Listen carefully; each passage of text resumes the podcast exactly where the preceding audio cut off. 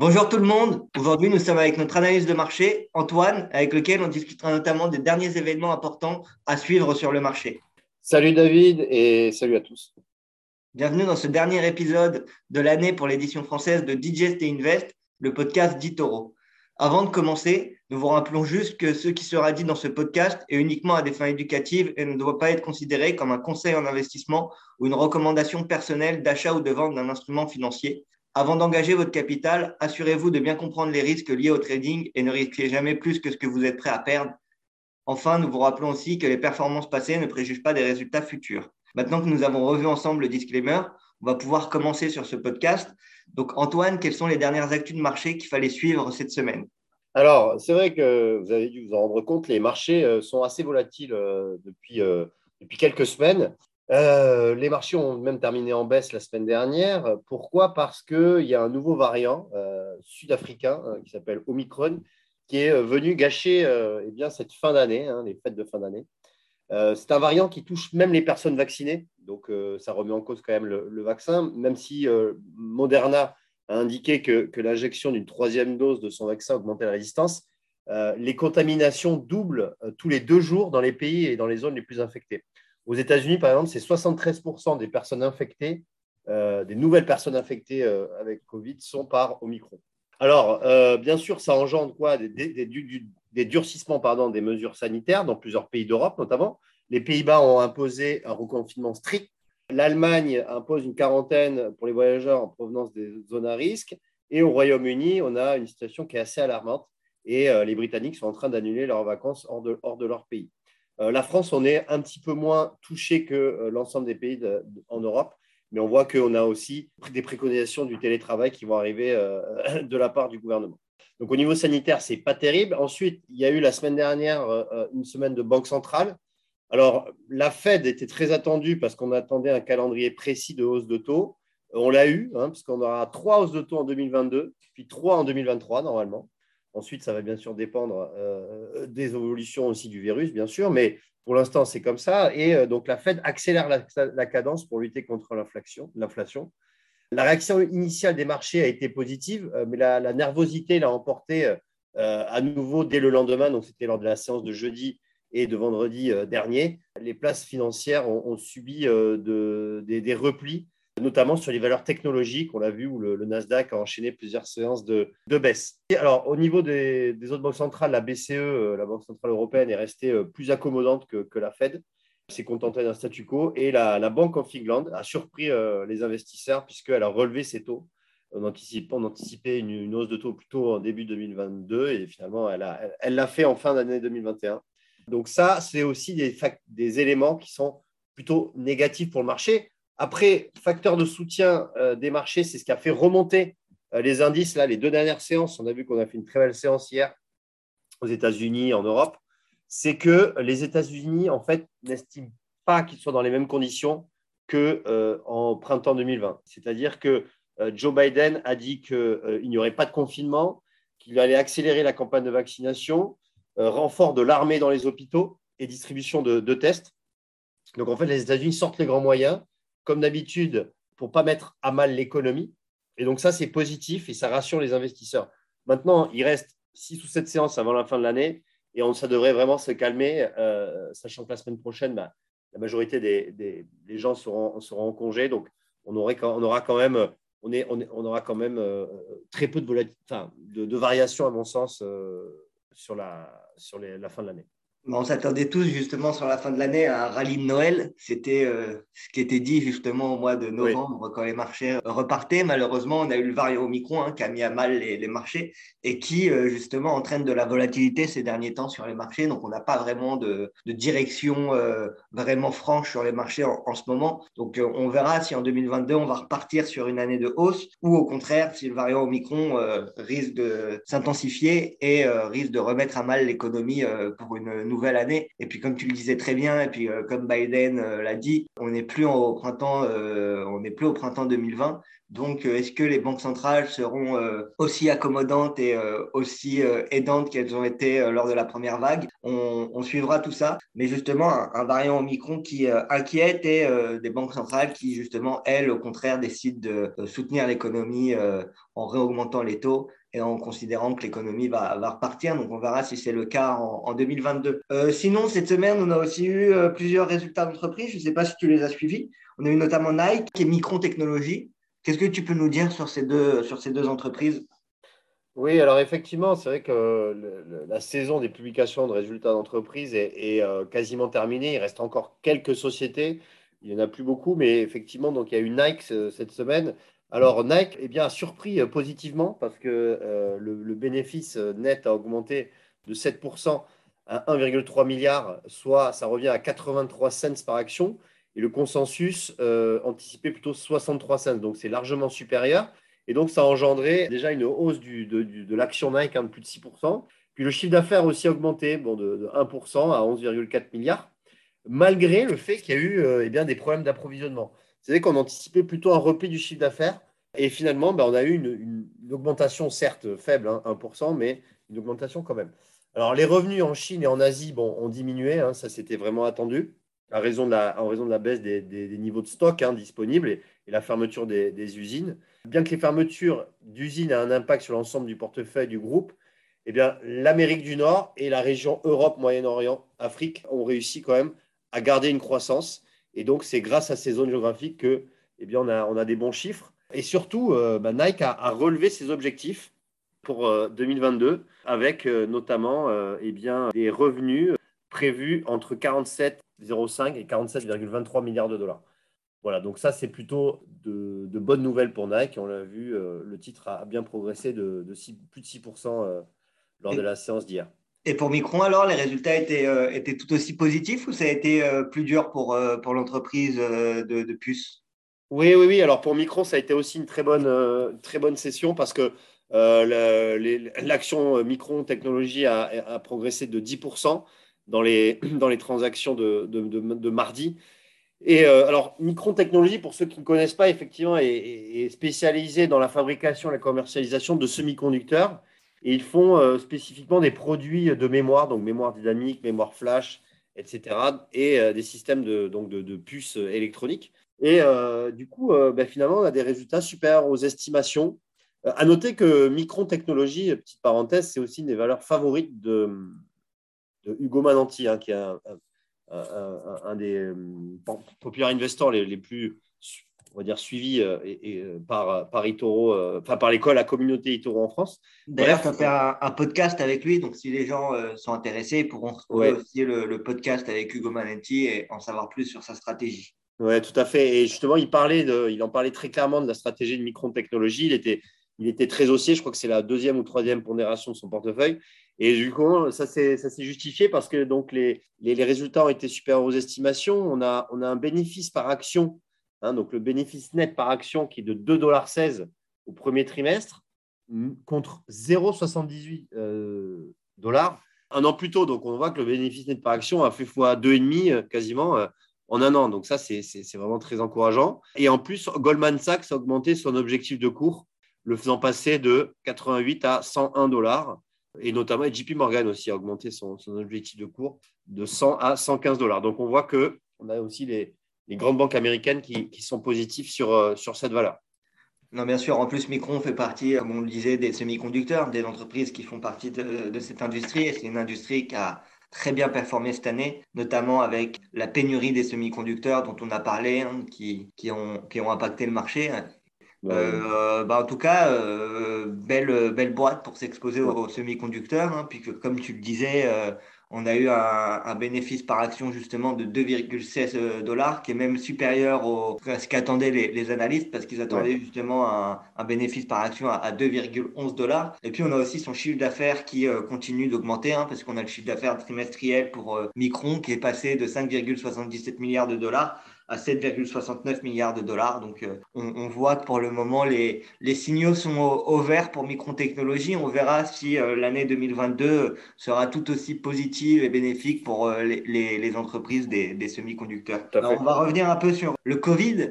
Et sur euh, les vaccins, parce que c'est quand même aujourd'hui euh, un thème qui revient d'actualité sur les marchés. C'était un peu, ça avait un peu perdu euh, de sens ces, ces, derniers mois, et puis là, avec le variant Omicron, ça revient en, force. Et donc, on a les, les boîtes de, de vaccins, hein, Moderna, Pfizer, etc., qui sont repartis à la hausse ces dernières semaines. Et puis toi, tu as notamment noté que Pfizer, par rapport aux, autres entreprises, était vraiment au-dessus et arrivait vraiment à écraser indirectement la, la concurrence. Oui, effectivement, euh, c'est vrai que là, on a eu euh, déjà, alors le vaccin Pfizer est autorisé pour tous les adultes aux États-Unis et en Europe, mais il vient de l'être aussi autorisé pour les enfants à partir de 5 ans. Donc euh, vraiment, Pfizer, c'est le grand gagnant de la pandémie. Le chiffre d'affaires du groupe devrait dépasser les, 100 milliards de dollars l'année prochaine, donc 101,3 milliards, sachant qu'on a à peu près 30 milliards qui viennent du, vaccin anti-Covid et 24 milliards qui vont, devenir, qui vont arriver euh, de sa pilule anti-Covid, hein, le Paxlovid, selon, alors, selon les analystes. Après, ça, ça reste à, confirmer. Mais euh, donc, en fait, 101 milliards de dollars, c'est deux fois le chiffre d'affaires de Pfizer en 2018. Donc, on, voit que bah, le Covid a vraiment eu un effet positif, hein, sur, euh, c'est incontestable sur, sur les chiffres de, de Pfizer. Et aussi, c'est une petite révolution dans l'industrie des labos pharmaceutiques, puisque Pfizer va dépasser son grand rival, c'est Johnson Johnson, pour être le numéro un mondial du secteur. Voilà, donc Pfizer va devenir le, premier labo pharmaceutique euh, au monde, aidé bien sûr par son partenaire euh, BioNTech. Voilà. Alors, autre euh, bénéficiaire du Covid, c'est Moderna, hein, puisque même si l'échelle n'est pas la même, le chiffre d'affaires de la biotech américaine, qui était inconnu avant, avant le Covid, hein, eh bien, va atteindre, devrait atteindre, euh, entre, enfin, pourrait atteindre, pardon, entre 20 et 22 milliards de dollars en 2022. Donc, euh, sachant qu'en 2019, il y avait un, chiffre d'affaires proche de, de zéro parce qu'il n'y avait pas de produits vendus encore. Donc, c'est assez, euh, c'est très, très impressionnant le, le, bah, la, montée en puissance de, Moderna. Après, il y a aussi des, labos qu'on connaît un peu moins, mais comme Roche, par exemple, et, qui est un gros labo suisse, eh bien, qui a vu euh, sa division euh, diagnostic euh, bondir de 14% sur les 9 premiers mois de l'année à 3,1 milliards de dollars avec le lancement de 15 nouveaux tests relatifs au Covid. On voit vraiment que le vaccin, ça redevient un thème d'investissement à la mode sur les marchés. Hein. On a aussi Valneva en, France qui, qui, tire son épingle du jeu. Donc, est-ce que tu penses qu'en 2022, justement, le, investir sur ces boîtes de, Covid, ça pourrait être intéressant pour les investisseurs. Comme tu le disais, euh, Pfizer a par exemple doublé son chiffre d'affaires par rapport à avant Covid. Moderna est passé d'une boîte presque inexistante à 20 euh, milliards de, de chiffre d'affaires. Donc, est-ce que tu penses que ça va continuer? On parle aussi de quatrième dose, on parle d'avoir des vaccins euh, potentiellement tous les ans. Est-ce que tu penses que ça peut être une, un, facteur positif pour justement la croissance des des biotech sur les, sur les prochaines années Je pense effectivement qu'au vu euh, de ce qui se passe dernièrement, on, voit que euh, les vaccins actuels eh bien, ne sont pas efficaces totalement euh, avec le nouveau variant et on n'est pas à l'abri d'avoir encore de nouveaux variants. Je, lisais une étude comme quoi la pandémie se terminerait que, que en 2024 au mieux. Donc en fait, on n'a pas, pas fini à mon avis encore avec les variants, le Covid, etc. Donc je pense que cette industrie, tant qu'il y aura le, Covid encore présent ben, va encore fonctionner.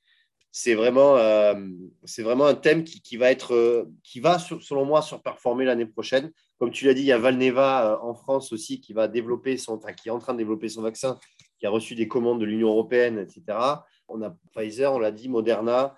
Il y a peut-être Sanofi aussi qui est en train de, de, de, de sortir un vaccin. Donc, on voit que voilà, ça va continuer, à mon avis, à, à bien marcher tant qu'on aura ce Covid qui sera présent. Bon, on verra. De toute façon, nous, on rappelle juste que sur eToro, on a un smart portfolio justement qui s'appelle euh, VaccineMed et qui permet d'être alloué sur toute l'industrie des, euh, des, vaccins. Donc, pour ceux que ça intéresse, euh, l'investissement, il est à partir de 1000 dollars et ça pourrait être un, un moyen intéressant de s'exposer justement à, à, cette nouvelle industrie. Bon, on a parlé un peu des, des, vaccins. Maintenant, on va revenir un peu sur l'année 2021 parce que c'est la, la, fin de l'année. C'est d'ailleurs le dernier podcast pour l'année 2021. Ça a été une année quand même malgré le, malgré le coronavirus, ça a été une année quand même de reprise économique. Hein, euh, avec 2020, mm. euh, depuis mars 2020, on a euh, justement une belle, belle reprise de, l'économie, notamment soutenue par les, banques centrales. Qu'est-ce que tu peux nous dire de cette année 2021 et quelles sont les perspectives justement que tu vois pour 2022 Alors, effectivement, euh, à moins d'un dérapage incontrôlé sur les six dernières séances de l'année, ce qui semble peu, peu probable, l'année 2021 va rester un très bon cru. En France, notamment, bah, le CAC 40 a signé sa meilleure année depuis 22 ans, depuis 1999, avec euh, une euh, progression aux alentours des 27%. Wall Street n'est pas en reste, hein, puisque le Nasdaq progresse de 19% depuis le début de l'année, juste derrière le SP 500 qui est le, les 500 plus grosses entreprises américaines, qui lui grimpe de 24%. Donc on voit qu'on a des performances à deux chiffres euh, pour les principaux indices. En Allemagne aussi, on a, une hausse de, plus de 15%. Donc on a, une très bonne année. Alors c'est vrai qu'on a eu euh, des facteurs favorables. Tout d'abord, bah, les banques centrales sont restées extrêmement accommodantes euh, jusqu'à encore novembre. Donc avec des achats d'actifs de plus de 100 milliards par mois, hein, soutenant, et soutenant les marchés et maintenant la confiance des investisseurs. En parallèle, on a eu des résultats d'entreprises qui ont été très bons. Euh, par exemple, les bénéfices nets des entreprises du CAC 40 ont monté de plus de 100% sur un an. Alors, c'est vrai que 2021, 2020 euh, pardon, était une monnaie, plutôt mauvaise, mais euh, doubler les, bénéfices sur un an, c'est du quasi jamais vu. donc, ça, ça a soutenu aussi les marchés. Et puis, sur le front sanitaire, le risque Covid avait beaucoup diminué à la suite de la découverte des, vaccins, ce qui avait qui avait permis la réouverture des économies, euh, etc. Même si en fin d'année, bah, justement, euh, bah, les cartes sont un peu rebattues, hein, puisque, euh, puisque d'un côté, tel un boomerang qui revient en pleine figure, on a un nouveau variant nommé Omicron qui est venu gâcher la fête de fin d'année. Ça reste potentiellement une mauvaise nouvelle temporaire, puisqu'on va probablement trouver découvrir un sérum efficace qui, qui, va, qui va combattre ce nouveau variant. Mais euh, il y a quand même un, fait euh, qui est assez négatif pour les marchés. Et c'est pour ça que moi, ça, ça, comment dire, ça m'inquiète, entre guillemets, un petit peu. Euh, en tout cas, je ne pense pas qu'on fasse une aussi bonne année l'année prochaine. Parce qu'il y a l'inflation qui est arrivée. Et ça, c'est plus, structurel, on va dire. D'ailleurs, Jérôme Powell, président de la Fed, a dit que ce n'est plus transitoire c'est que euh, déjà l'inflation aux États-Unis est, au plus depuis 30 ans, hein, à 6,8%. Euh, donc, euh, quand les, objectifs des banques centrales sont plutôt aux alentours de 2%, donc on est vraiment largement au-dessus.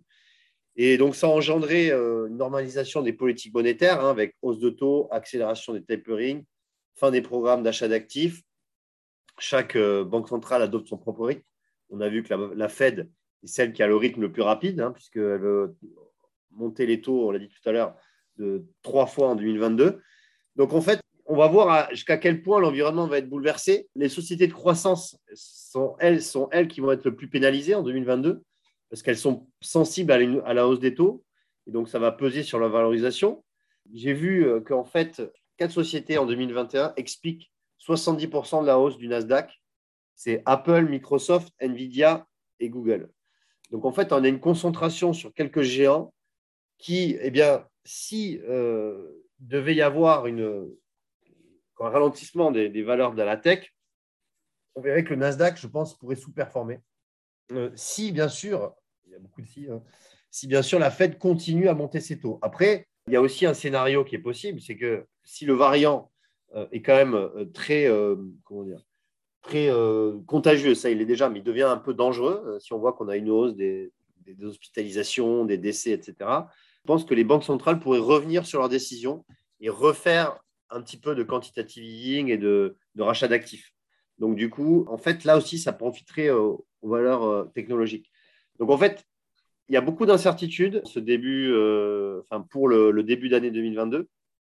Donc, ça va être intéressant de regarder justement les premières séances boursières de l'année. Mais effectivement, euh, on a quand même des, banques centrales moins accommodantes que l'année dernière et, euh, on a quand même un, variant qui, commence à, qui est en train euh, d'être très présent. Donc, euh, ça pourrait être très volatile en début d'année, mais dans l'ensemble de l'année, je reste positif, hein, je reste optimiste parce qu'on a quand même des sociétés qui se portent extrêmement bien. On a bah, des vaccins qui vont se développer, donc le, le, le virus va quand même avoir, comme je dirais, il aura moins d'impact au fur et à mesure que le temps va passer. Le, virus va avoir de moins en moins d'impact quand même. Euh, ça, c'est clair et net.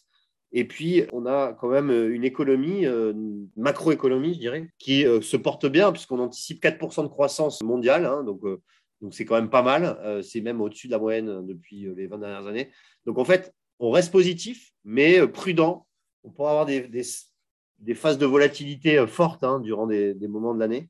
Et donc, toujours garder, bien sûr, une gestion assez prudente de son portefeuille. Ouais, puis comme on avait vu en, mars 2020, justement, euh, s'il y a le variant Omicron, comme tu le disais, qui euh, s'intensifie et qui euh, fait de plus en plus de décès, etc., ça risque de pénaliser les marchés. Qui dit un, un, variant Omicron qui s'intensifie dit potentiellement un reconfinement, dit aussi euh, enfin, remet en question toutes les politiques monétaires des banques centrales qu'elles sont en train de mettre en place en ce moment, parce qu'elles anticipent vraiment une reprise de, de l'économie. Et puis, comme tu le disais, une inflation à 6,2%, c'est pas 6,8% euh, même, c'est pas, c'est pas jouable. Donc, mm. euh, donc on verra, on, on, verra ce que, ce que l'année nous, nous réserve. Concernant les, les GAFAM, tu disais justement que Apple, Microsoft, Nvidia et Google, ça a expliqué 70%, 70 de la hausse du Nasdaq depuis le début de l'année. Je lisais il y a quelques jours l'article d'un analyste qui lui pensait, alors je ne partageais pas son, point de vue personnellement, mais qui lui pensait que les GAFA étaient largement survalorisés et que ça mmh. pouvait être euh, le prochain euh, déclencheur de la, de la crise avec une correction euh, notamment très forte sur ces valeurs-là en, 2022. Est-ce que tu penses cela possible ou Qu'est-ce que toi, tu, dirais par rapport à ça? Moi, je n'y pense pas trop, puis quand on mm. regarde les résultats d'Apple, de Microsoft, de, Nvidia, euh, c'est justement mm. cette année, ça a été euh, une année extraordinaire et les résultats nous montrent le contraire. Il faut que monter et on voit qu'il y a de plus en plus de gens qui utilisent ces, services. Apple, euh, Microsoft, etc. ont encore beaucoup d'innovations d'ici les prochaines années, selon moi notamment pour Microsoft, tout ce qui est métaverse, même pour Apple, qui devrait sortir leur, leur Apple Glass euh, donc justement leurs lunettes de réalité virtuelle, leur casque de réalité virtuelle euh, l'année prochaine. Donc je pense qu'il y a encore beaucoup de nouveautés, il y a encore beaucoup de choses à faire pour ces boîtes. Donc moi, de mon point de vue, on n'est pas sur le point de corriger. Mais toi, qu'est-ce que, tu dirais sur ces quatre? Alors, moi, je ne partage pas du tout l'avis euh, de, de l'analyse parce que je ne pense pas que ça soit être le, point déclencheur d'une nouvelle crise. Je pense, je pense au contraire, comme tu le disais, ces, sociétés ont, de belles perspectives. Euh, d'innovation déjà. Euh, et, euh, et, et, par exemple, Nvidia aussi, c'est vraiment le leader incontesté de plusieurs domaines d'activité, comme le métaverse, aussi les, semi-conducteurs, etc., etc., sur des, secteurs qui vont vraiment progresser dans les prochaines années. Donc, je pense vraiment pas que ça va être le déclencheur de la crise. Par contre, sur le fait qu'elles soient très fortement valorisées, ça c'est vrai, mais, mais elles sont c'est justifié par justement des, des bénéfices et des chiffres d'affaires qui sont énorme. Hein. Quand on voit qu'Apple fait un bénéfice net de 20 milliards par trimestre, on dit, bon, bah, quand tu fais 20 milliards de, bénéfices par trimestre, on dit qu'il y a quand même, c'est normal qu'il soit fortement valorisé. Donc, mais quand on regarde le, PER hein, d'Apple, c'est aux alentours de 30. Hein. donc, finalement, Apple, elle est beaucoup moins valorisée finalement euh, qu'un Hermès ou qu'un LVMH dans le luxe qui sont aux alentours des 50 ou 60.